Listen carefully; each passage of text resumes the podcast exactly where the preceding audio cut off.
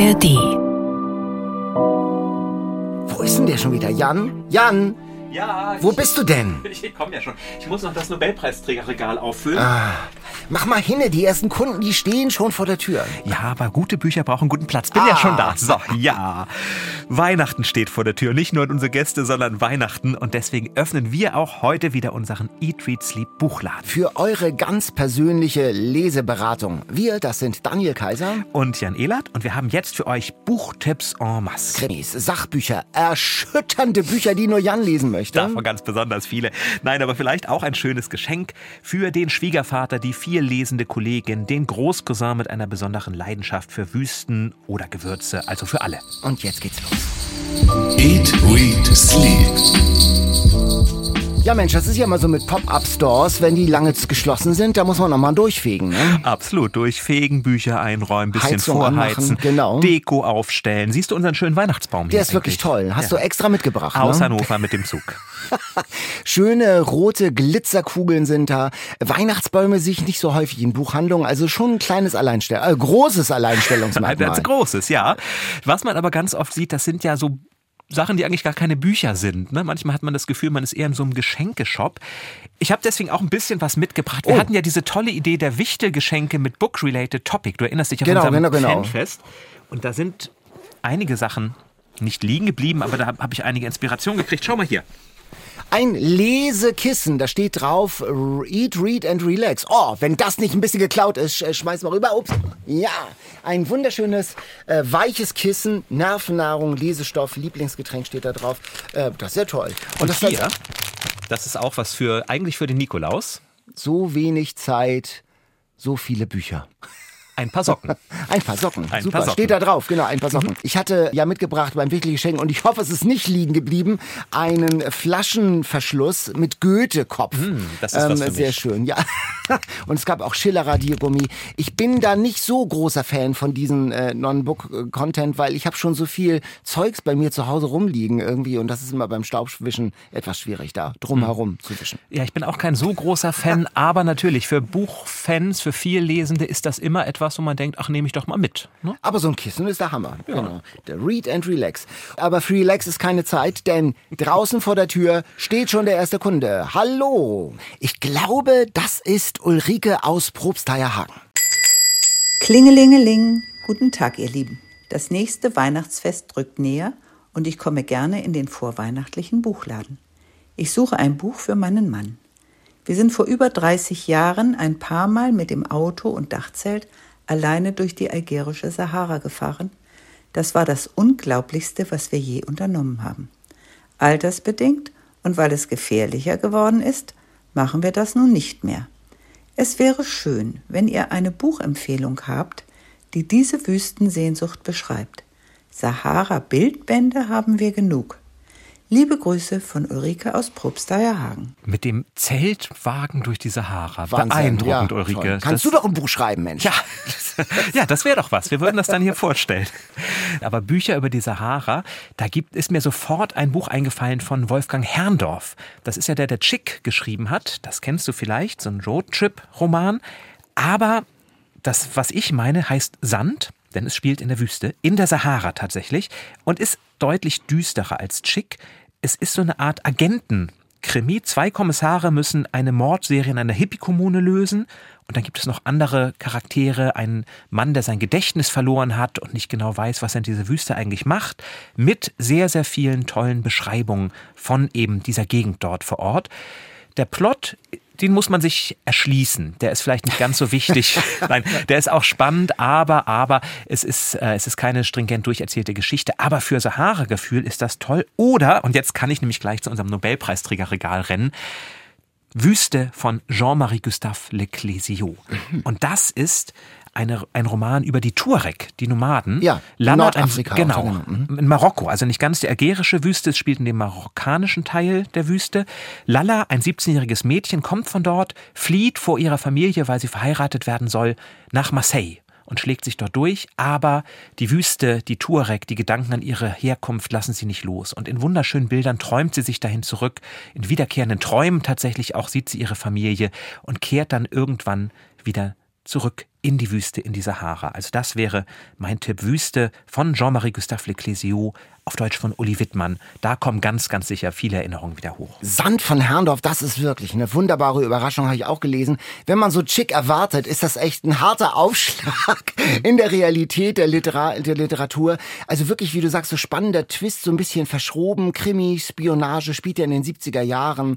Äh, ein richtiger Schmöker. Das, hat, das ist wirklich eine ganz neuartige, wunderbar lohnenswerte Herrndorf-Erfahrung. Ja. Mit Sahara-Gefühl. Ja, der viel mehr ist als schick, tatsächlich. Ja. Mit sehr viel Sand in den Schuhen, sozusagen. So, zum Glück kein Sand im Getriebe, denn da kommen schon die nächsten. Und das ist gleich eine ganze Familie. Malte, Tjorven, Elin und Ina. Und sie haben uns geschrieben und sagen, moin moin, ihr drei, oder wir zwei jetzt gerade, wir fliegen in den Herbstferien mit der ganzen Familie nach Mallorca. Und da wollte ich euch fragen, ob ihr ein paar Buchtipps vorab zum Eingrooven habt. Sei es ein guter Reiseführer oder Roman oder Kinderbücher, darf alles dabei sein. Und dann schreiben sie noch, Alex Schulmann, das ist so ein Buchtipp, den sie von uns, von dir, Daniel, mitgenommen haben, der sei besonders schön geworden. Alex Schulmann ist wirklich der Hammer. Da triffst du bei mir so einen akuten Softspot. Denn auch das neue Buch Endstation Malma, das ist wieder wunderbar. Man fängt an und ist sofort drin in diesem Alex Schulmann Sound. Der schreibt einfach so soghaft über dysfunktionale Familien. Ich brauchte, sag ich diesmal, einen Moment, um die komplizierten Zeit- und Verwandtschaftsverhältnisse zu verstehen von Kapitel zu Kapitel. Aber man ist im Ton sofort drin. Der schreibt so, dass immer mit wenigen Worten und Zeilen so Abgründe entstehen und Traurigkeiten und Trost ist auch da. Das ist einfach wunderbar. Das neue Buch auch wieder kann ich euch empfehlen. Das hat zwar nichts mit Mallorca zu tun, aber dazu komme ich jetzt. Mallorca, ein Jahr. Das ist das erste Buch. Ich habe gleich eine ganze Reihe von Buchtipps. Mallorca, ein Jahr. Ein Mallorca-Regal Ein wir hier Mallorca, ja, total. Mallorca, ein Jahr, so heißt das Buch von Heinrich Brilleur. Das ist dieser Fernsehmensch, ja. Und Frank Schauhoff, also Brilleur, der bekannte Fernsehregisseur von den Manns und so. Die haben das Mallorca von heute im Blick. Als Sehnsuchtsort, als Zufluchtsort. Und das ist abseits vom Ballermann ein Blick hinter die Kulissen. Es geht um Michael Weidling, das ist so ein Fernsehjournalist, der steckt in einer tiefen Krise, der Job wackelt. Er hatte so ein Blackout in einer Live-Fernsehsendung und die Beziehung ist am Ende und er nimmt eine Auszeit, reist nach Malle, also äh, zunächst nach Malle sozusagen, in die Wohnung von Bekannten und er baut sich da was Neues auf und entdeckt die Insel ganz neu, schön geschrieben, schon acht Jahre alt, bei Kiwi erschienen, bei Kiepenheuer und Witsch, 320 Seiten, 8 Euro. Das kann man gut so runterlesen. Dann habe ich noch was Historisches von der Insel. Und ich werde es bestimmt falsch, trotz meiner zwei Intensivkurswochen im Institut Cervantes, falsch aussprechen. Llorenc Villa Longa, das Puppenkabinett des Senior Bern, ein mallorquinischer Familienroman aus dem Jahr 1945, also was Historisches, was Tiefschürfendes. Achtung, Jan, ein Briefroman. Oh, und das hast du gelesen? Ah, Mallorca 1890, Olivenbäume, Orangenhaine, Windmühlen, Pinien und mittenmang wohnt die Familie auf ihrem Landgut. High Society Familie der Insel mit so einem Familiengeheimnis und das ist so angelegt als Satire auf Spanien zwischen Moderne und Tradition, also schon ein bisschen was mit Anspruch. Ähm, Das ist erschienen im Piper Verlag, 368 Seiten für 23 Euro aus dem Katalanischen von Jürg Koch. Und ein Mallorca-Klassiker ist natürlich ein Winter auf Mallorca von Georges Sand. Die Schriftstellerin, die war ja so in so einer Art Liaison so ganz genau kann man ja nicht sagen, was die beiden verbunden hat, mit Frédéric Chopin, diesem großen Komponisten. Und die haben einen Winter, haben Zeit zusammen verbracht auf der Insel. Und ihre Erlebnisse hat äh, Georges Sand aufgeschrieben aus dem November 1838, wie sie da in so einem verlassenen Kloster leben. Es ist schon so ein bisschen oldschool, auch von der Textur des Buches. Aus dem Französischen von Maria Dessauer. Bei Insel gibt es eine wunderbare Ausgabe für 8 Euro. Schnapper, 223 Seiten. Das ist toll, das hatte ich gar nicht mehr in Erinnerung. Aber das ist wirklich zum Eingrooven vielleicht genau das Richtige. So, was Literarisches. Ich habe noch einen letzten. Und Ja. also der Mallorca, da geht so bam, bam, bam. Ich habe noch was Leichtes. Mit blühenden Gärten und so einer Finke auf dem Cover. Und zwar eine vierteilige Mallorca-Saga. Also das ist schon aus dem, aus dem Segment Unterhaltungsliteratur. Von Carmen Belmonte. Und hinter dem Namen, da stecken zwei Frauen, Elke Becker und Ute Köhler.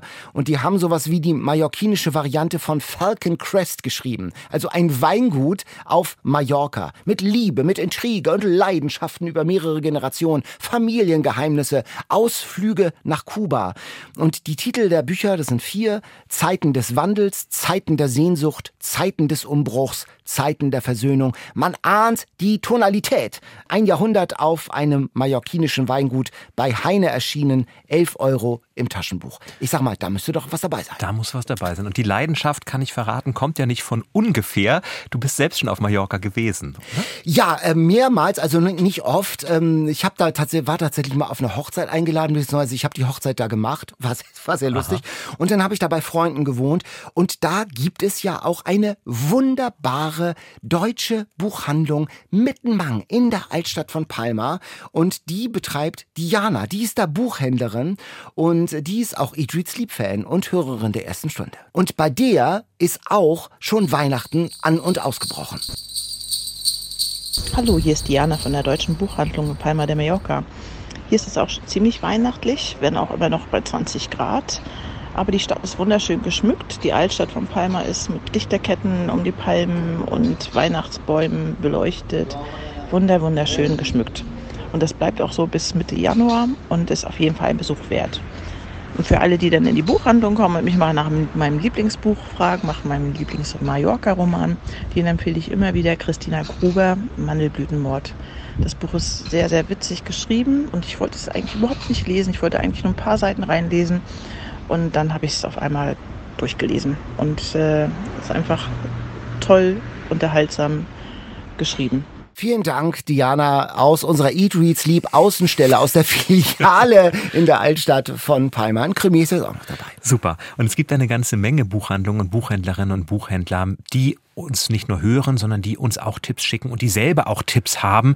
Denn ich weiß nicht, wie es dir geht. Ich gehe vor Weihnachten auch immer in meine zwei, drei, vier Stammbuchhandlungen und lass mich da beraten und da ist immer was dabei. Also gehst du immer, gehst du rein im Flow oder äh, gehst du wirklich in den Dialog? Ich gehe wirklich in den Dialog. Also mittlerweile ist es so, in einigen Buchhandlungen kennt man mich und äh, ich kenne die Buchhändlerin und dann liebe Grüße an dieser Stelle an Konrad und an Eva ah. und ähm, an Frede und ähm, das, mit, dann kommen mit wir Vornamen, immer, kommen mit wir einem immer Buchhändler ins auf du und du, Jan, toll. Und da sind tolle, tolle Sachen dabei. Und deswegen haben wir diesmal auch ein paar Buchhändlerinnen und Buchhändler gefragt, was sind denn eigentlich eure Weihnachtstipps für mhm. unsere Hörerinnen und Hörer. Ich finde ja mal diese Zettelchen der Mitarbeiter, die ja. da äh, in den Büchern liegen. Da, wenn da so ein Stapel ist und da steht so ein äh, Zettel drin, da steht, Frau Meier empfiehlt dieses Buch aus den und den Gründen, bin ich sofort dabei, will ich sofort haben. Weil dann plötzlich aus diesem bedruckten Papier eine menschliche Geschichte und eine Beziehung zu diesem Buch plötzlich entsteht. Und das finde ich immer ganz toll. Ja, dann ist das jetzt was für dich, sogar ja. aus Lübeck. Ja. Dann fangen wir einfach mal an. Hallo, mein Name ist Finn Belling von der gleichnamigen Buchhandlung Belling aus Lübeck in der Mühlenstraße. Wir möchten heute einen der spannendsten und besten Krimis des Jahres empfehlen, nämlich Der Botaniker von M.W. Craven. Unglaublich spannender Plot von der ersten bis zur letzten Seite. Tolle Charaktere, die zusammen ermitteln. Das war wirklich eine, eine absolute Entdeckung und das Besondere ist wirklich bei diesem Krimi, dass es mittlerweile so weit ist, dass die Kunden den sogar verschenken wollen. So gut fanden bisher alle meine Krimi-Fans dieses Buch. Also für dieses Jahr, wer Spannung verschenken will, M. W. Craven, der Botaniker. Ja, äh, Botaniker, so ein Pflanzenkrimi hatten wir ja auch neulich selbst. Ja, irgendwie so ein Thriller. Die Urpflanze von Goethe, der scheint, Wald von Tibor Der von Tibor Scheint gerade ein Trend zu sein. Hallo, wir sind Konrad Baumer und Frede Schur von der Sternschnuppe Buchhandlung in Hannover. Und wir empfehlen euch Gewässer im Ziplock von Dana Vohwinkel. Die Familiengeschichte eines Sommers zwischen Berlin, Chicago und Jerusalem. Es geht um die 15-jährige Margarita, die ihre Mutter in Israel besucht und es geht um ihren Vater, der Kantor einer Synagoge in Berlin ist. Auf der einen Seite ein Roadtrip durch Israel, auf der anderen Seite Nachdenken über deutsch-jüdisches Leben heute. Das Buch ist ein aktuelles und kluges Familienporträt und es liest sich absolut fesselnd. Wir empfehlen es allen, die sich für jüdisches Leben in der Gegenwart interessieren und außerdem allen, die richtig gut erzählte Familiengeschichten mögen. Ja, das ist ja sogar ein preisgekröntes ja. Buch, hat ja den Hamburger Mara Kassenspreis für das beste Romandebüt gerade gewonnen. Hallo? Und wirklich ein Buch, was über jüdisches Leben in Deutschland auf eine sehr eindrucksvolle Art berichtet. Also für alle, die da mehr wissen wollen, dem Tipp schließe ich mich an. ah, ich wollte gerade sagen, also mit Preis gekrönt ist Jan sofort, das ist Team Jan. Schon, Hallo, ja. genau. Hallo, hier ist Eiche von der Buchhandlung von Bär in Hamburg-Falksdorf. Wir als Team haben uns unter Tausenden von Autoren und Romanen für Elif Shafak entschieden. Wer Romane der starken Sprache und eigenwillige Charaktere mag, der ist hier genau richtig. Wir würden die Romane und insbesondere der Bastard von Istanbul unseren Müttern, Vätern, Schwestern, Brüdern, Freundinnen, Freunden und Cousinen und Cousins ersten, zweiten, dritten und vierten Grades empfehlen. Kurz allen, die lesen können. Ja, so ein Universaltipp. Universaltipp, genau. Ja, Ida von Bär, da war doch was. Da war doch was, da war doch was. Daniel, wir waren vor knapp einem Jahr da und schau mal, was ich mitgebracht habe. Da müssten Erinnerungen hochkommen. Oh du hast tatsächlich Geschenkpapier ja, mitgebracht. denn wir waren als Praktikanten bei Ja. Ida von Bär zu Gast und haben gelernt, naja, gelernt ist ja etwas, was man auch behält, haben geübt vielleicht, wie man kassiert, wie man Geschenke einpackt. Ich habe tatsächlich auch einen Anruf entgegengenommen und im Computer erinnere ich noch, da träume ich manchmal von Nacht. Ich habe selbstständig im Computer eine Bestellung eingegeben. Also das, so schnell wurde ich ja noch nie angelernt. Die waren sehr effizient. Mit dem Einpacken, ja genau. Mit dem Wir haben Einpacken. auch einmal. Deswegen dachte ich, das üben wir doch nochmal. Das ist sogar noch verpackt, das Geschenkpapier. Ja, nur das Beste hier. Oh, was sind da drauf? Da sind so ist ein Zebra, ist da drauf, ein kleiner Elefant und kleine Tiere. Das ist aber gar kein Weihnachtspapier, ne? oder? Das sind so Geburtstagspapiere, glaube ich. Oder? Nee, Der nee, Löwe hat so ein kleines Partyhütchen auf. Oh Mist. Ja. Na toll. Naja, Weihnachten ist ja der Geburtstag von Jesus, wie du weißt. Oh. So, und hier habe ich auch ein Buch zum Einpacken, zum Üben. oh. Ist es denn ein Buch Deb Deborah Levy, August Blau? Was kannst du dazu sagen? Äh, Deborah Levy ist mit ihrer Biografie ja berühmt geworden, drei Teile. Und das ist ein Buch äh, für Menschen, die Musik mögen. Es geht viel um Rachmaninow, um eine Konzertpianistin, die bei einem Konzert plötzlich völlig aus dem Takt kommt, aufsteht und gehen muss. Und nun versucht, sich selbst wiederzufinden. Und da reist sie zu ihrem Ziehvater, Adoptionsvater, der ein ganz berühmter Pianist war und sie zu der gemacht hat, die sie ist. Also ein ja, Künstlerinnenroman, könnte man sagen. Ja, von Rachmaninow aus der Bahn geworfen. Und der hat ja auch ziemlich Wumms, halt ist ja gerade Rachmaninow, ja. Und ein Bekannter von mir ist Pianist und der hat äh, auch so eine CD gemacht. Und tatsächlich äh, hat er gesagt, äh, die Beschäftigung mit Rachmaninow kann einen über Monate aus der Bahn werfen. Wenn du jeden Tag mit dieser wahnsinnig emotionalen äh, Musik konfrontiert bist, irre. Also insofern interessant, äh, auch ein sehr schönes Cover mit einem Pferd drauf. Ja. August Blau. Das Ein Pferd kommt auch. Pferd. Das Ein Pferd kommt Pferd. auch vor. Ach so. So, nun Gut, wollen wir doch so. mal sehen. Das sieht schon mal gut aus. Ich würde sagen, du verschwendest zu viel Papier. Ich habe noch nicht, ich habe ich hab 20 Zentimeter geschnitten und das ist schon. Also, ja, es ist leider nicht von, von unserem Crashkurs bei Ida von Beer nicht so viel übrig geblieben. Ich halte das mal fest. Stichwort, ah, äh, Buchhändlerknick. Kannst du das noch? Äh, ich- hoffe, dass du es noch kannst. Nein, überhaupt nicht. Ich habe nur noch das Wort behalten. Und darauf bin ich schon ziemlich stolz. Aber was es genau ist, es ist so eine Falltechnik. Und leider ist übers Jahr, also Katharina hatte uns ja auch beigebracht, so eine Falltechnik, ähm, die nur ein kleines Zipfelchen Tesafilm benötigt. Und ich habe leider wieder sehr Tesafilmlastige Einpackvorgehensweise äh, adaptiert. Äh, ah, ich muss ja mal Ich habe weiterschneiden. extra zwei Rollen mitgebracht, Tesafilm. Du kannst also verschwenderisch sein. Warte. Okay. Jetzt wird, wird hier tatsächlich gefilmt. ist ja eine Frechheit. So, das darf Katharina nicht sehen, dass ich hier total abluse, so als hätte es Nein, das sieht aber gut aus. den Kurs nie gegeben. Das sieht gut aus. Ich habe doch noch gar nichts gemacht, Jan. Die Motivation muss glaubwürdig bleiben. Du kannst schon nach wenigen Sekunden sagen, du schaffst es, sieht super. ein bisschen. Ich glaube an dich. Buchhändlerknick. Und so wieder so knicken, knicken, knicken. Buchhändlerknick. Kann, den musst du mir gleich nochmal zeigen, wie der geht. Mhm. Mhm. Da wird er plötzlich wortkarg, der Herr Ehlert. So. Das Ja, ist aber sehr schön mal. geworden. Ja, stimmt. Kann sich sehen lassen. Das kann sich sehen lassen. Also äh, ich würde mich da, glaube ich, noch nicht in Buchhandlungs-Einzelhandel trauen, aber für, den, für die Familie unterm Weihnachtsbaum reicht's. Nein, das ist aber wirklich ganz schön. Den Buchhändlerknick, da braucht man, glaube ich, auch zweifarbiges Papier, damit die andere Seite dann schöner aussieht. Das war so halb umgeknickt, aber oh je, oh je, Aische, bitte verzeih uns. Ich habe, ich habe wirklich keine Ahnung mehr. Wir müssen wohl noch mal Wir vorbeikommen. müssen noch mal vorbeikommen. So, aber genug eingepackt, denn da steht doch schon der nächste Gast vor der Tür. Und zwar ist das Doris Alice. Sie schreibt, ich brauche dringend Hilfe vom Eat, Read, Sleep Buchladen. Im Januar geht es ganz spontan nach Australien und natürlich soll auch entsprechende Lektüre ins Gepäck. Ich habe auch schon ein bisschen rumgeschaut, aber mir scheint es fast nur historische Schmonzetten, Klammer auf, bitte bloß keine Dornenvögel oder auch Krimis zu geben. Ich sag mal, da muss ich mich kurz einschalten. Also Dornvögel ist wirklich besser als der Ruf der Dornvögel. Wir haben ja hier drüber gesprochen. Ich hatte es gelesen. Es ist wirklich ein gut geschriebenes Buch. Man darf jetzt nicht diesem Fernsehserien Richard Chamberlain Vibe erliegen. Es Mhm. hat schon schmunzettige Momente, aber es ist wirklich interessant und gut geschrieben. Okay, Klammer zu. Geschmäcker sind ihr, ja verschieden, Sind, ja. äh, sind verschieden. Kennt ihr vielleicht etwas zeitgenössisches, eine schöne Familiengeschichte, gut erzählt? Ach, Doris Alice. Also Australien ist ja mein Mallorca, könnte man so sagen. Da war ich ganz, ganz oft, weil mein Mann da fünf Jahre gelebt hat und wir das bereist haben. Und es gibt auch einen australischen Nobelpreisträger.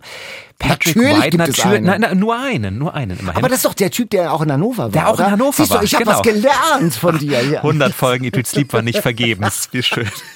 Ich habe mich dann auf seine Spuren begeben und Patrick White schimpfte immer aus, auf die Australier, sagte, sie trinken nur und sie gucken nur Sport und sie verstehen auch sonst nichts von Kultur. Und als er starb, riss man sein Haus ab und baute darauf ein Pub und ein Stadion.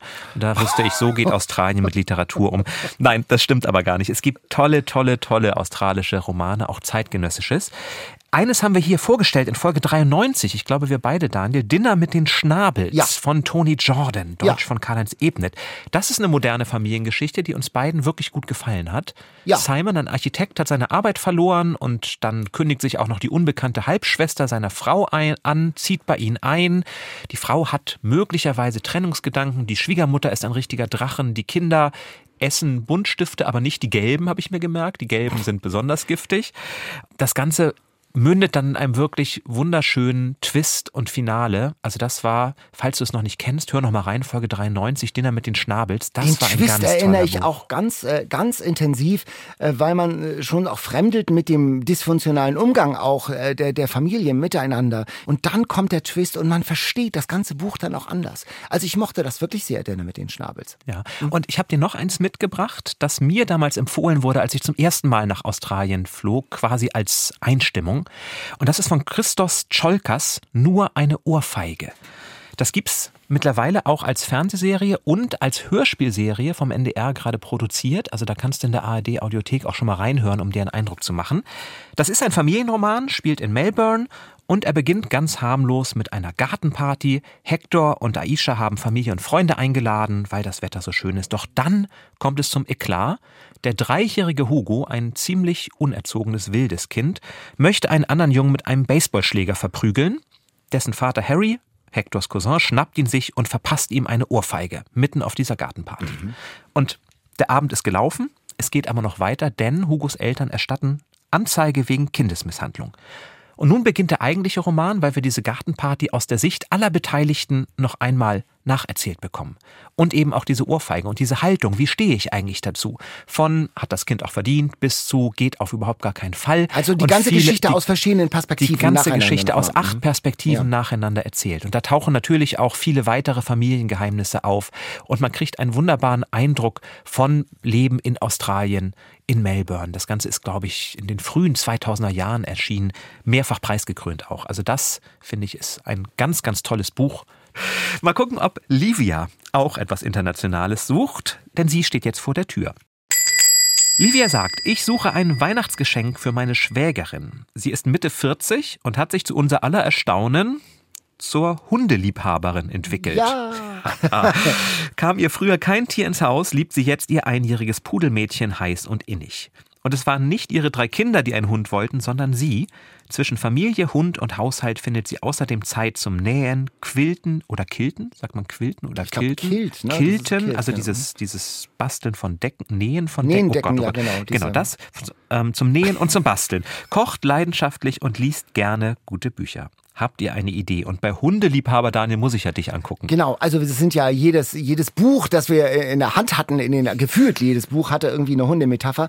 Aber ich habe mal zwei Bücher mitgebracht, die ich ähm, ganz interessant fand und eins fand ich besonders schön. Das ist auch schon mal ganz kurz vorgekommen bei uns, bei Etrizip in einem Buchladen. Und zwar Der Hund von Ballard.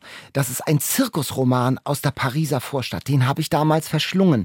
Das ist eine ganz schöne Lektüre. Es geht um einen begabten Hund, den die raubeinigen Zirkusmänner von Paris ins Herz schließen. Ich lese mal kurz vor. Eigentlich hatten wir nichts. Marco, Toni, der Belgier und ich. Keine Papiere, kein festes Dach über dem Kopf, keine Kohle, keine Vergangenheit.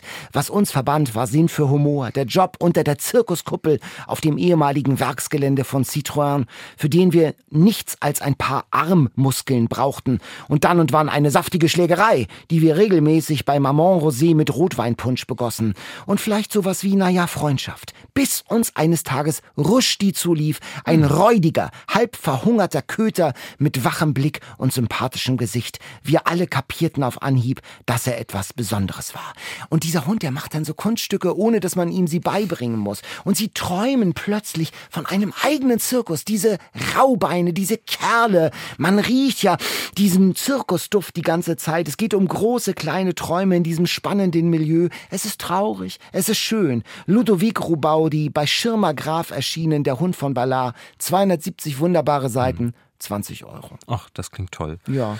Ich habe noch einen, einen Last-Minute-Tipp, auch für Hundeliebhaber, weil ich das selber Montag gekauft habe. Meine liebe Patentante Eva, die dir schon ein erfolgreiches Buchgeschenk mit einer Chagall-Bibel gemacht Ja, hat, du erinnerst steht dich. bei mir Ja. prominent in meinem Büro. Die hat mir ein Buch empfohlen oder gezeigt.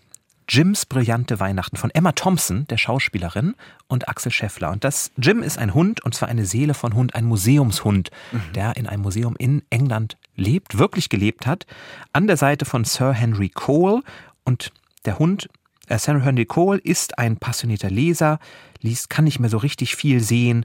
Und diese Geschichte mit Jim, wie der auch in dieses Museum kam, weil er möglicherweise für einen Wischmob gehalten wurde, ist was für Kinder, ist mit vielen Bildern, aber nicht nur für Kinder, sondern was sehr, sehr Weihnachtliches, mit viel Hundeliebe.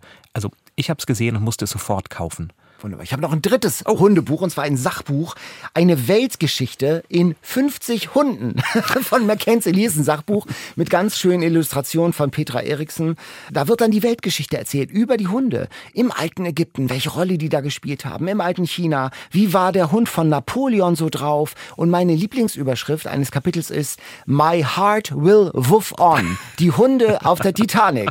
Und alleine, sag ich mal, der erste Satz dieses Sachbuchs wird deiner Schwägerin aus dem Herzen sprechen. Zitat, wie bei vielen hat sich auch mein Leben komplett verändert als ich mir einen Hund zugelegt habe. Und das Buch, das erklärt dann mit vielen interessanten Geschichten, warum das so ist. Warum, der, sie fragen der Loyalität, der loyale Begleiter des Menschen, eine 5000 Jahre alte Liebe, Verbundenheit und darüber, wie wir im Laufe unserer gemeinsamen Geschichte Hund und Mensch wurden, was wir sind. Äh, ein schönes Sachbuch, schön illustriert. Und ist bei Surkamp erschienen aus dem Englischen von Daniel Beskos, dem Hamburger Verleger Mackenzie Lee, eine Weltgeschichte in 50 Hunden. Wenn es von Daniel Beskos ist, ist das ja auch schon mal ein Qualitätsmerkmal, Immer. würde ich sagen. Wenn wir so viel Hundetipps geben, ein Katzentipp habe ich auch.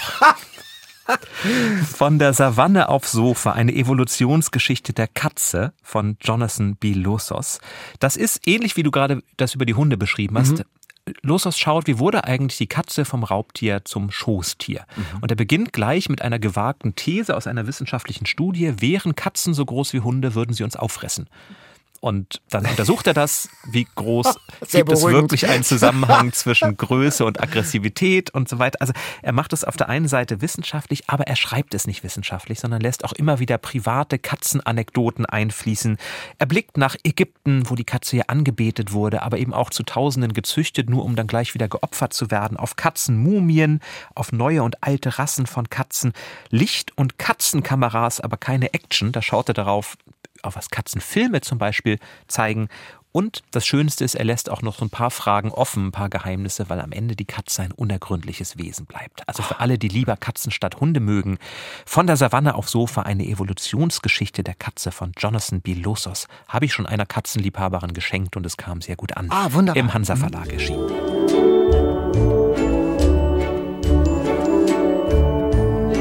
Und da geht es schon weiter. Schlag auf Schlag. Das Weihnachtsgeschäft lässt uns aber auch hier keine Ruhe.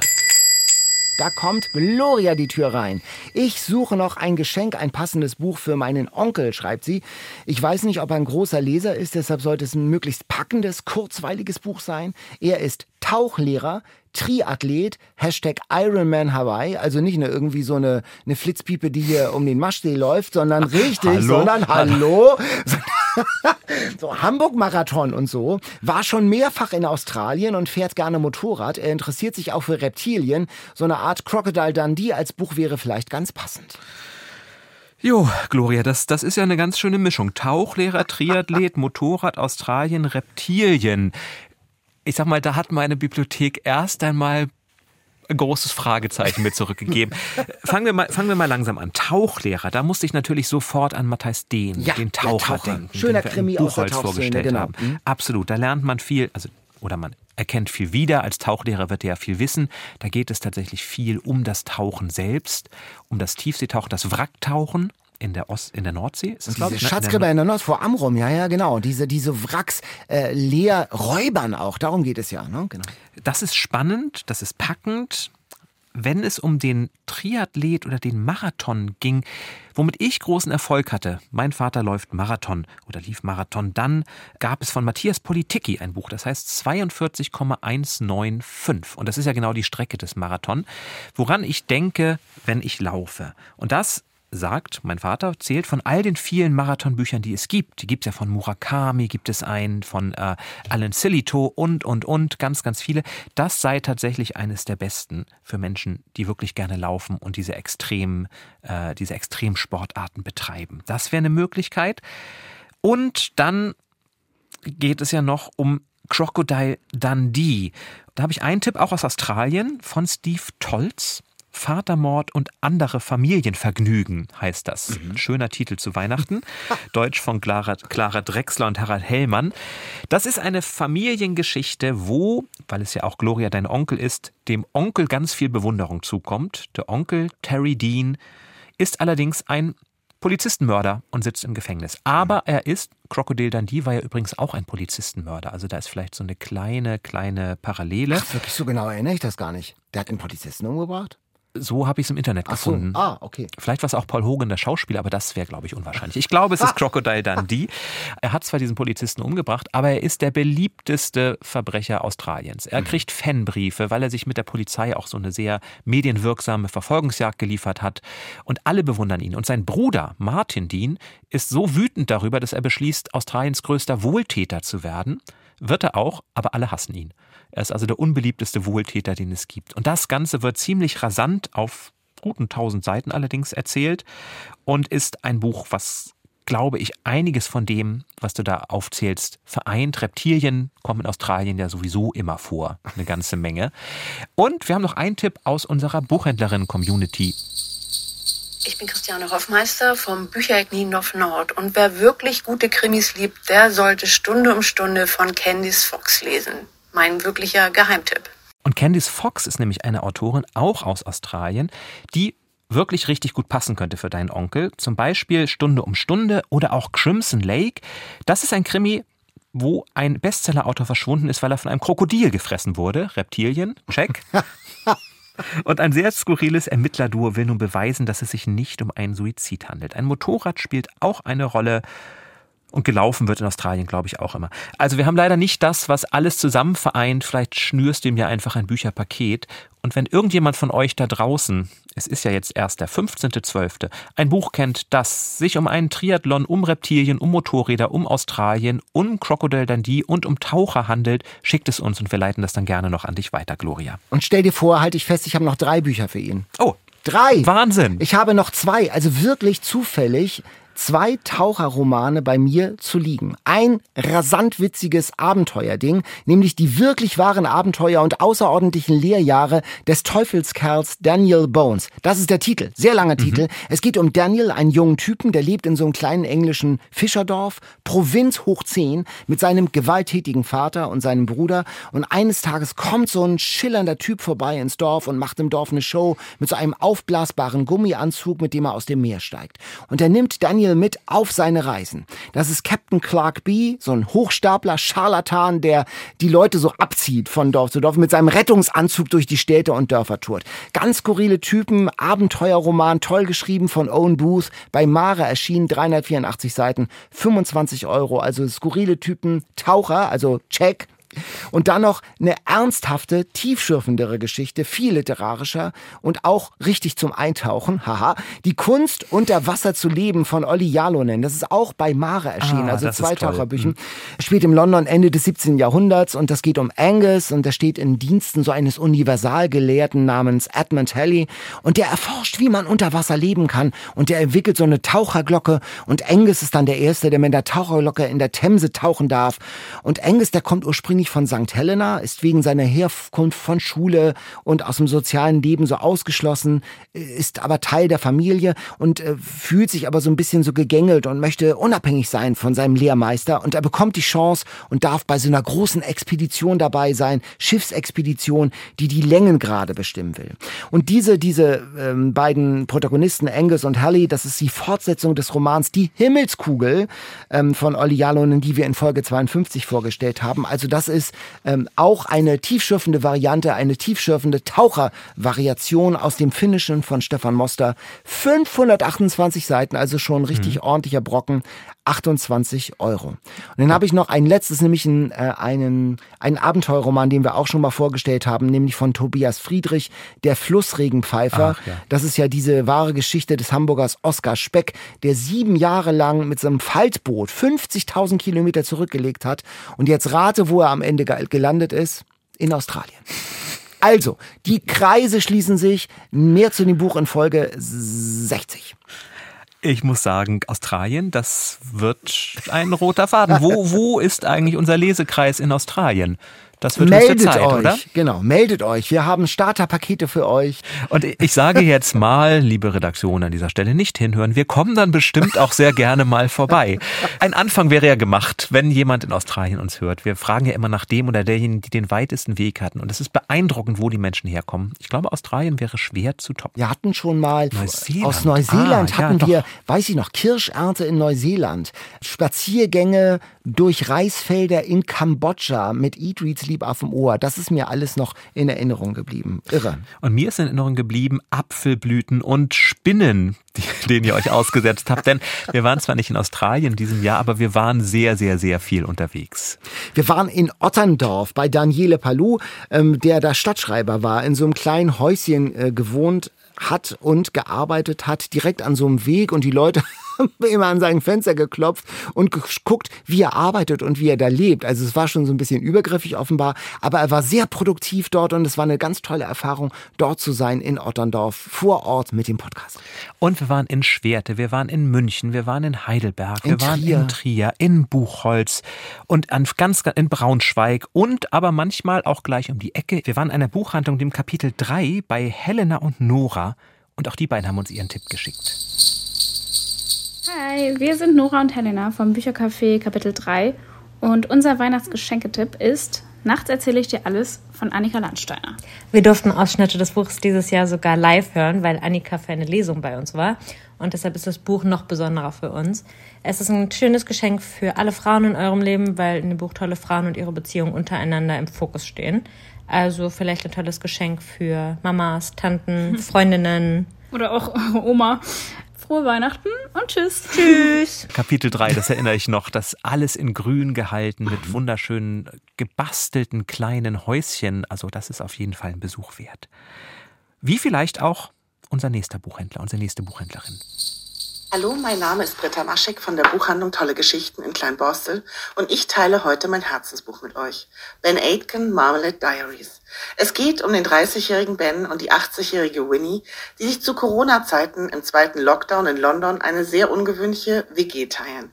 Von heute auf morgen verbringen diese beiden ungleichen Menschen ihren Alltag und ihr Leben miteinander, was von Ben liebevoll dokumentiert wird. Das Buch ist witzig, herzerwärmend, bezaubernd und es ist geeignet für jeden London-Fan, für MarmeladenliebhaberInnen und für jeden, der sich im Moment ein bisschen nach Menschlichkeit und Freundschaft sehnt ein, ein Geschenk Wolldeckenbuch, Katharina, genau. ein Wolldeckenbuch, ah, ja, London, Sehnsucht. Und, und, Marmelade ist auch gut. Das könnte mal eine literarische Vorspeise werden.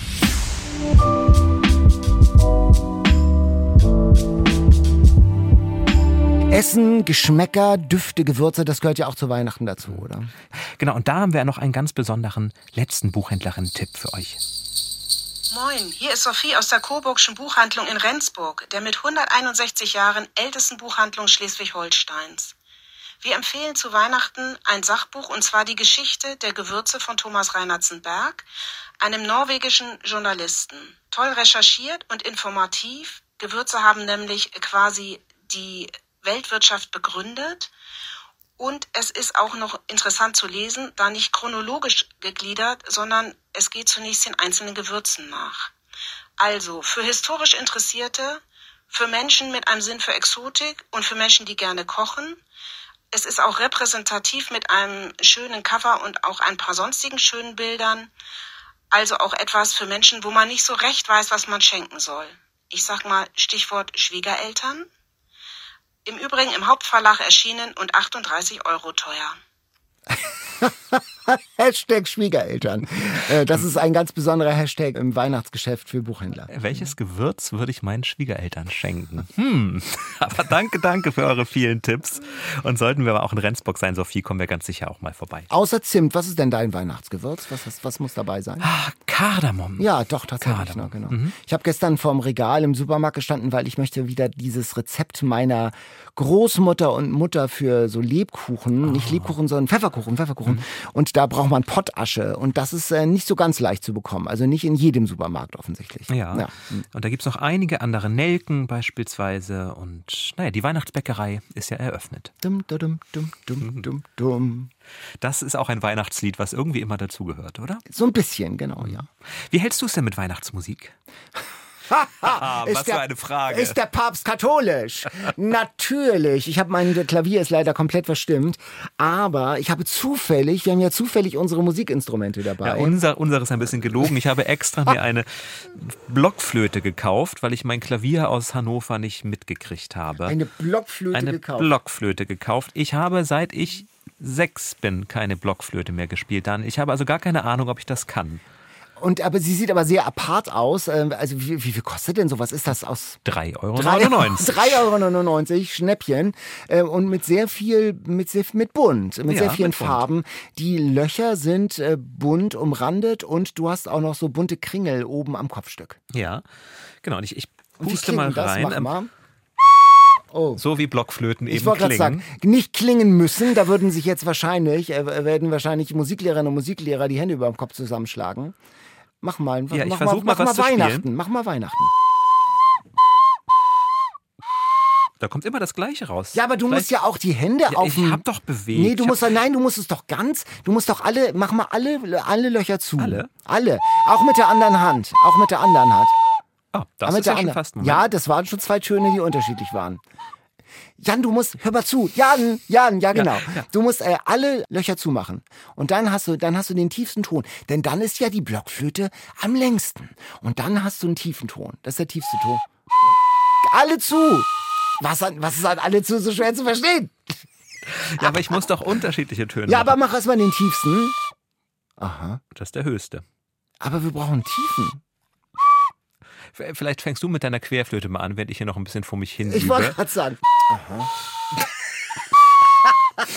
Ich glaube, das wird hier nicht. Ich überlasse das Musizieren lieber dir. Dann musst du singen, leider. Ah, okay, ich spiele Ja, weiter. ja, Ich spiele weiter.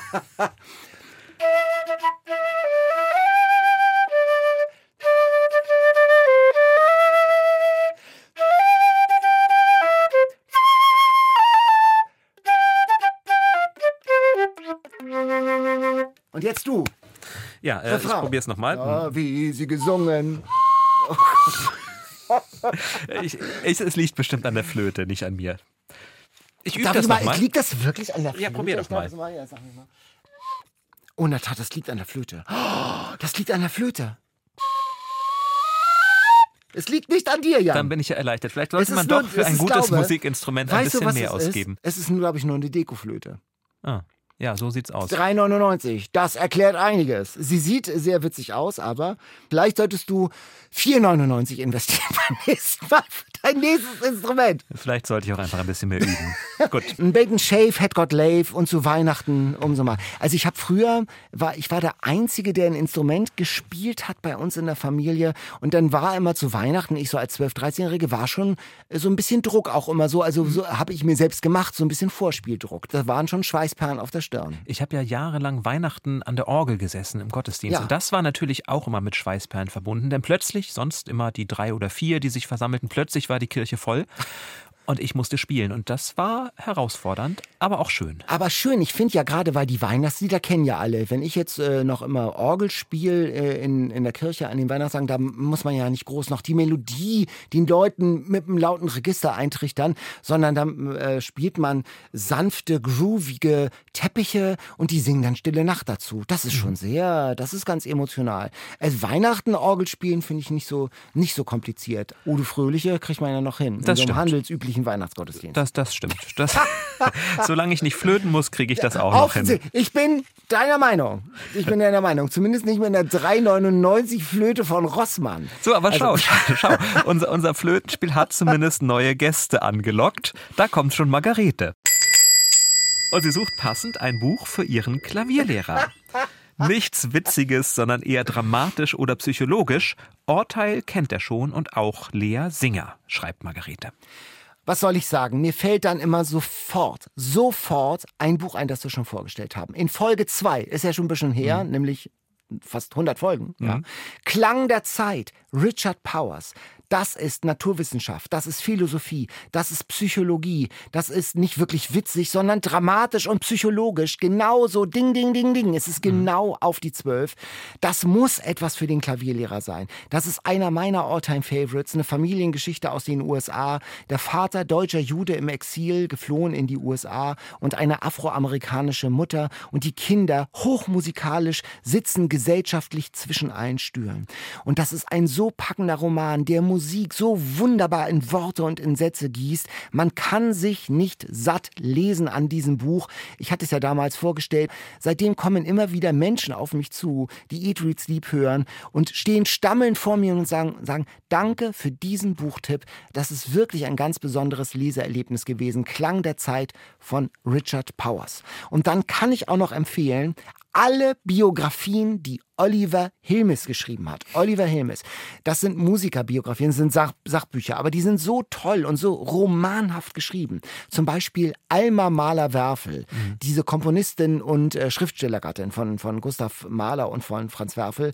Witwe im Wahn, allein der Titel. Und Herren des Hügels über Cosima Wagner, die Frau von Richard Wagner. Das ist alles immer so wunderbar erzählt mit unvergesslichen Anekdoten. Äh, Schattenzeit, das letzte Buch hatten wir auch bei uns vorgestellt, über den Pianisten Karl Robert Kreiten und über ein gesellschaftliches Panorama im Jahr 1943. Alle diese Bücher sind wie geschrieben für deinen Klavierlehrer, Margarete. Und vielleicht auch ein Buch, das wir in Folge 76 vorgestellt haben, von Ian McEwan, Lektionen. Da spielt auch eine Klavierlehrerin eine ganz große Rolle.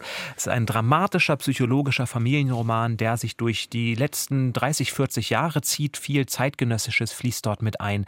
Das Schau, hör doch nochmal in Folge 76 rein. Das war eine Weihnachtsfolge, da gab es gesunde Kekse, so verspricht zumindest der Titel, und Weihnachtsglitzer. Das war in der Tat, die Kekse waren immer sehr, äh, sehr gut.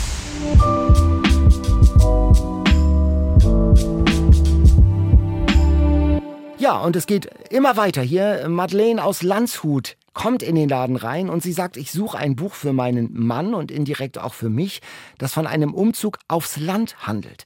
Wir haben uns nach Jahrzehnten in München entschieden, ein kleines Häuschen außerhalb der Stadt zu kaufen, dieses zu renovieren und da hoffentlich gemeinsam mit unserer Tochter alt zu werden.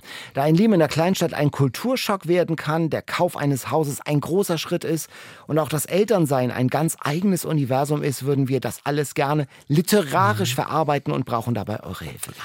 Ja, da fällt mir sofort ein und es passt zu allem, was du sagst. Altes Land von Dörte Hansen.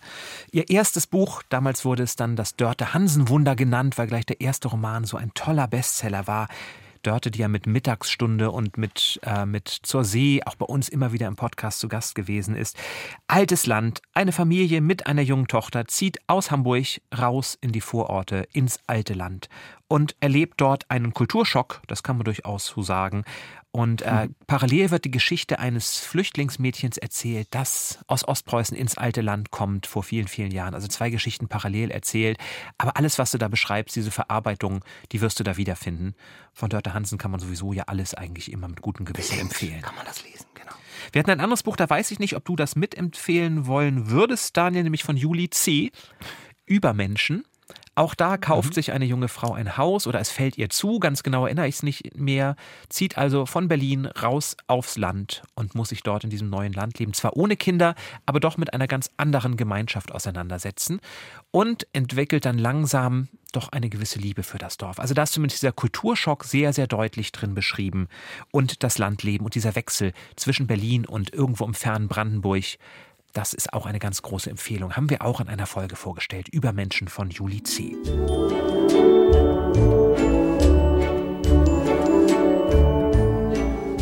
Ja, Jan, jetzt ist schon fast Feierabend. Ich glaube, so ein, zwei Buchtipps kriegen wir, glaube ich, noch unter. Jo, dann lassen wir aber doch schnell Isabella aus München noch ein.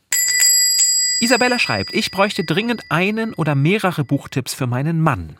Er liest gerne Bücher mit geschichtlichem politischen Hintergrund, bei denen man auch noch was lernen kann. Es müssen nicht unbedingt alle Hintergründe im Buch erklärt werden. Er schaut auch sehr gerne beim Lesen immer wieder was auf Wikipedia nach. Bisher haben ihm die Volker Kutscher Romane und Titus Müller sehr gefallen. Außerdem hat er vor kurzem die Erfindung des Countdown zu seinem Buch des Jahres ernannt. Das war in Folge 10 und das war wirklich auch ein sehr schönes Buch. Ich möchte äh, dir heute einen äh, Autor nahelegen, der historische Romane so richtig mit was zum Lernen, ich habe jedenfalls viel gelernt, äh, geschrieben hat. Tom Hillenbrand, die Erfindung des Lächelns zum Beispiel über den Raub der Mona Lisa aus dem Louvre 1911. Spaziert so ein Typ rein und nimmt sich die Mona Lisa einfach mit. Das Ding taucht er natürlich äh, nach einer Zeit wieder auf. Aber was geschieht da? In, der- was ist in der Zwischenzeit pass passiert? Darum geht es auch äh, mit ein bisschen Fantasie und sehr gut recherchiert im Buch von Tom Hillenbrand. Bei Kiwi erschienen 500 Seiten, 25 Euro. Und der hat auch einen Abenteuerroman über den Kaffee geschrieben. Kaffee, ähnlich wie Gewürze, auch ein Wertgegenstand, ein Luxusgegenstand. Damals im 17. Jahrhundert noch ganz neu. Kaffee, ein junger Engländer versucht dieses osmanische Monopol des Kaffees zu beenden und er will den Türken sozusagen den Kaffee klauen und es beginnt eine Verfolgungsjagd um, äh, durch halb Europa. 450 Seiten ähm, bei Kiepenheuer und Witsch im Taschenbuch erschienen für 13 Euro mittlerweile. Also Tom Hillenbrand wäre ein Autor, der, bei dem man äh, sich unterhalten fühlt, die gut geschrieben sind, gut recherchiert sind. Das könnte ich mir gut für dich vorstellen. Und dann hatten wir in Folge 61 ein Buch, das mir super gefallen hat, nämlich von Dirk Schümer, Die schwarze Rose. Das ist der Nachfolgeroman, sozusagen die Fortsetzung von Der Name der Rose. Und das spielt dann damals gleich im Anschluss im Mittelalter in der Papststadt Avignon, äh, wo, wie ich, das wusste ich auch gar nicht, die Gleichzeitigkeit, wo wirklich ganz bekannte Leute des Mittelalters, der Philosophie und der Theolo- Theologie zur selben Zeit am selben Ort waren, nämlich in Avignon. Und dann passieren, wie beim Namen der Rose, seltsame Morde und es wird ermittelt. Ich fand das Buch super. Dirk Schümer, Die schwarze Rose bei Scheunay erschienen. Liebes Eat, Read, Sleep Buchladenteam. Ich bin Christiane und ich freue mich total, dass ich heute hier sein darf. Ich suche nämlich ganz dringend ein Buch für meinen Bruder zu Weihnachten. Mein Bruder mag sehr gerne Walter Mörs, also irgendwas in Richtung Fantasy, und er liebt die Perry Roden-Reihe und liest sie gerade aus lauter Verzweiflung zum zweiten Mal. Ich würde mich total freuen über einen Buchtipp, mit dem ich ihn überraschen kann. Gerne auch irgendwas neueren Datums, sodass er das noch nicht kennt. Es darf auch was Dickeres sein. Es dürfte auch eine Buchreihe sein, damit er möglichst viel davon hat. Und ich freue mich total über eure Tipps. Vielen lieben Dank. Walter Mörs, die Insel der tausend Leuchttürme Toll war hatten wir das. hier. Das, das Ja. war toll. Fantasy und Science Fiction. Da fällt mir ein, zum einen ein Autor, den wir ja auch schon vorgestellt haben in Folge 95, das war die mit den Wurmpasteten Ja, und war. Fantasy-Welten. Schön war's. Und apropos Fantasy-Welten, da haben wir einige vorgestellt, unter anderem auch China Mieville und seine Romane. Und das wäre etwas, das ist jetzt nicht ganz neu, aber auch noch nicht ganz so alt. Da hast du eine Mischung aus Fantasy und Science Fiction und wirklich eine ganze Serie. Das könnte ich dir sehr empfehlen. Oder von Ursula K. Le Guin. Das ist eine ganz, eine der ganz großen der Science-Fiction- und Fantasy-Literatur. Und auch die hat diverse Zyklen geschrieben, die ich dir sehr ans Herz legen kann für deinen Bruder. Zum Beispiel den Heinisch-Zyklus oder die Erdsee-Trilogie. Da taucht man in ganz, ganz fremde Welten ein und es tauchen Wesen auf, die man aus einigen Fantasy-Büchern kennt, aber es hat auch einen ganz, ganz großen Witz und gleichzeitig was gesellschaftskritisches. Also China Mieville, Ursula K. Le Guin, das wären so zwei Autorinnen und Autoren, die vielleicht dein Bruder noch nicht kennt. Sie sind jetzt nicht die ganz, ganz bekannten. Terry Pratchett ist natürlich auch immer eine gute Wahl, aber den wird er als Perry Roden-Fan wahrscheinlich schon kennen, mit denen du wahrscheinlich ganz gut liegen könntest. So, das war ein ganz schönes Paket, was wir Ganz da geschnürt Paket. haben. Ja, wir sind einiges losgeworden, sag ich mal. Ja, viele Bücher, um die unsere Hände Geschenkpapier packen wollen. Ich habe auch noch eine ganze Menge hier, Daniel. Aber jetzt nochmal mit Blick auf Weihnachten. Wir haben so viele Bücher vorgestellt im vergangenen Jahr in unserem Podcast Eat, Read, Sleep. Was ist denn so dein Highlight? Was nimmst du als vielleicht das Buch des Jahres oder eines deiner Lieblingsbücher des Jahres mit? Was ich oft verschenken werde, ist Leonard und Paul. Das ist so wunderbar. Es war auch ein, im Sound so überraschend. Eines dieser Bücher, in das ich von der ersten Seite an verliebt war, in den Ton. Diese beiden komischen Kauze, Leonard und Paul, äh, Nesthocker-Nerds. Leonard, der plötzlich selbstständig sein muss, weil seine Eltern gestorben sind. Und Paul, der immer noch bei seinen Eltern wohnt. Und wie die beiden da miteinander umgehen und mit ihrer Familie. Das ist ein Buch über Freundschaft und Familie. So schön, so leise und so witzig. Also für mich fast ein untypisches Buch, weil ich ja diese handlungsgetriebenen, actiongeladenen Bücher mit interessanten Twists so gern mag. Aber das war so schön, es hat mein Herz angerührt. Ich habe erzählt, ich saß mit meinem Freund am alten Land, wir haben auf jemanden gewartet, der uns abgeholt hat. Wir hatten eine halbe Stunde Zeit und haben uns gegenseitig immer Kapitel für Kapitel vorgelesen. Und normalerweise lesen wir ja echt schnell Bücher so runter, weil wir ja doch sehr viel lesen müssen. Und da hatte plötzlich dieser Text mal Zeit zum Atmen und da hat dann geklungen. Und das war so anrührend, dass ich mich wirklich in dieses Buch verliebt habe. Leonard und Paul von Ronan Hession. Und das ist ja dieser, diese beiden Buchmenschen, Wolwood und Moira, die extra für dieses Buch den Verlag gegründet haben. Auch so eine tolle Geschichte hinter den Kulissen. Äh, Übersetzerin ist Andrea O'Brien, kostet 320 Seiten für 26 Euro. Das war eines der Lieblingsbücher auch der inhabergeführten Buchhandlung. Also ich mochte das wirklich sehr und das werde ich oft verschenken. Wie sieht es bei dir aus? Um welches Buch werden äh, deine Hände Geschenkpapier beginnen? Auf jeden Fall in diesem Jahr um Der Letzte seine Art von Sibylle Grimbert, der Riesenalk, in den ich mich ein bisschen verliebt habe. Die Geschichte des letzten Riesenalk, der eine Tiergattung, die ja 1844 ausgerottet worden ist von den Menschen. Und es erzählt die Geschichte zwischen einem Naturforscher Gus, der eines dieser Exemplare rettet bei sich zu Hause aufnimmt, eigentlich erst um es zu erforschen und langsam, langsam verschiebt sich der Blick und Mensch und Tier nähern sich an. Und das ist unglaublich einfühlsam beschrieben und es spielt vor allem mit, zum einen mit dieser Frage, wie weit können Mensch und Tier sich wirklich verstehen? Wie weit können wir, und das gilt auch für alle Katzen und Hunde und Oktopusliebhaber, inwieweit kann man sich wirklich annähern und wo ist vielleicht auch eine Grenze? Und gleichzeitig wirft es diese große Frage auf, was bedeutet das aber, wenn wir Tiere verstehen und wenn Tiere sich vielleicht auch uns ein bisschen anpassen? Denn es gibt da eine ganz erschütternde Szene, er möchte den Alk zurück in die Wildnis entlassen und die Kolonie verstößt ihn und er kann nicht mehr zurück, der Alk, weil er ja schon zu sehr Mensch geworden ist, genauso wie der Mensch am Ende zu sehr Tier geworden ist, es unter Menschen nicht mehr aushält. Also eine ganz, ganz bewegende Geschichte, vor allem aber auch eine Geschichte, die vor diesem großen Hintergrund des Artensterbens spielt, in dem Moment, als die Menschheit zum ersten Mal begriff, dass wir daran auch schuld sein können.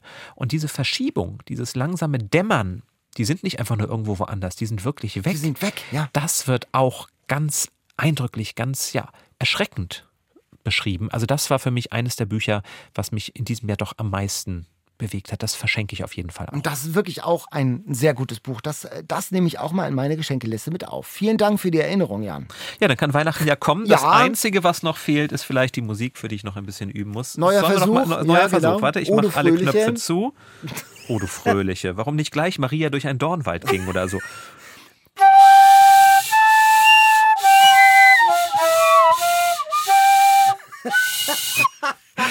Ich glaube, das wird nichts. Ja, mit, nein, äh, nein. das Jesuskind schreit und hält sich die Ohren zu. um Himmels Willen.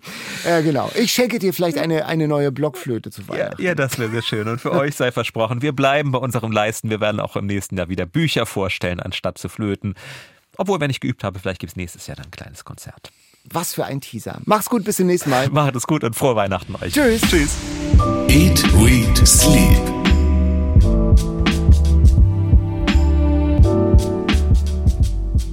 Und hier haben wir noch einen Podcast-Tipp für die Feiertage für euch. Ihr wollt euch entspannen und mit Musik mal aus dem Alltag träumen? Dann haben wir einen tollen Tipp für euch im Podcast Philips Playlist von NDR Kultur. Nimmt euch Moderator und Musiker Philipp Schmid mit auf eine halbstündige musikalische Gedankenreise. Dabei stellt er jede Woche eine handverlesene Playlist mit fünf Songs und Melodien zusammen, die zu einem bestimmten Thema passen. Das kann Musik zum Lesen, für einen Tag am Meer, ein Roadtrip oder eine sympathische Begleitung zum Einschlafen sein. Endlich mal ein bisschen Sleep. Dazu improvisiert er am Klavier, spielt die Übergänge zwischen den Stücken und gibt Einblicke in seine Gedanken oder regt eure Gedanken an. Philips Playlist Ideal zum sich wegträumen und eine kurze Flucht aus dem Alltag. Jeden Freitagmorgen eine neue Folge und ihr findet das in der ARD Audiothek und einen Link zum Podcast auch bei uns in den Shownotes. Hört da auf jeden Fall mal rein und abonniert den Podcast, dann verpasst ihr keine der wirklich sehr entspannenden Folgen. Ich höre das auch immer wirklich wahnsinnig gern. Philipp, der ist ja wirklich ein super Musiker. Der setzt sich einfach ans Klavier. Der war ja mal so Barpianist, Weltmeister oder so. Also hat er Wettbewerbe gewonnen und der kann das einfach. Der jongliert mit dem musikalischen Material und führt dann von Bach zu den Beatles. Einfach so. Mit, mit, mit seinen Händen, mit seinem Gefühl. Also ganz, äh, es ist eine, eine, ein ganz toller Podcast und man hört da wahnsinnig ganz. Ja, also wenn ihr nicht unser Geflöte, sondern wirklich gute Musik haben wollt, dann ist das garantiert was für euch.